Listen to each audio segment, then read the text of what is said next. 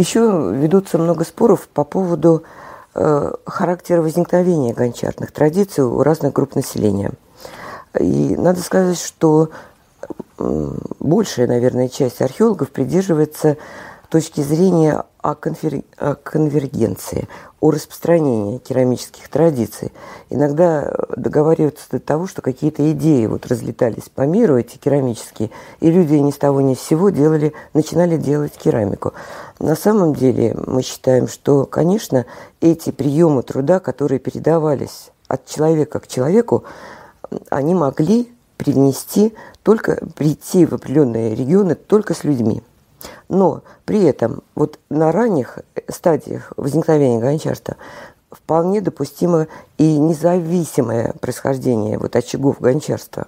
Независимое, учитывая, что вот этот ил, универсальное сырье, э, оно доступно во многих регионах, э, вот лично я допускаю независимый характер происхождения. И еще один э, интересный факт. Вот последние десятилетия Многие и зарубежные, и российские археологи считают доказанным факт появления самых первых керамических сосудов в Восточной Азии в XIX-XVII тысячелетии, калибронных лет назад. Это эм, Япония, Китай и Преамурье э, российская.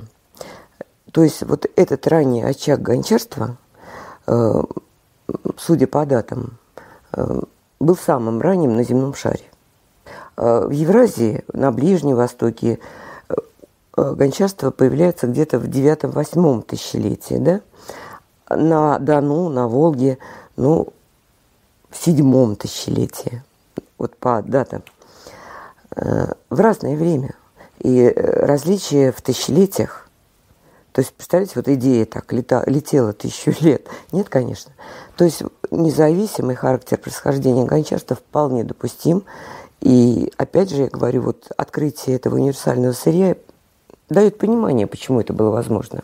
То есть наступал определенный уровень развития, необходимость, осознание этой необходимости у определенных групп древнего населения. И они начинали делать эту посуду. Она просто была им необходима. Второй момент вот этой проблемы – многие, особенно западноевропейские археологи, увязывают проблему происхождения гончарства э, с неолитом, с производящими формами хозяйства. То есть как-то получается прямая связь. Вот неолит начинается тогда, когда появляется земледелие и одомашненное скотоводство, да? И тогда появляется керамика. А вот на территории Евразии, в том числе и нашей, Волгодонской, почему-то есть керамика на наших неолитических стоянках, но костей о домашних животных нет. Э, злаков о домашних тоже нет. Некоторые пытаются доказать вот как бы культурность этих э, остатков, но это довольно проблематично. Так вот, а по поводу наиболее ранних гончарств Японии, Китая и Дальнего Востока.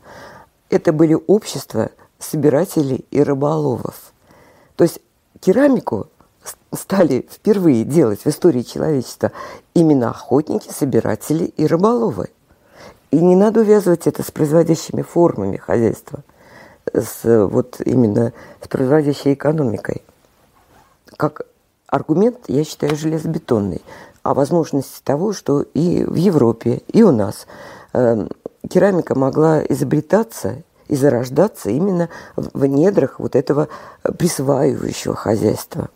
Не надо за уши притягивать вот какие-то элементы именно животноводства и э, растениеводства. Это мое мнение.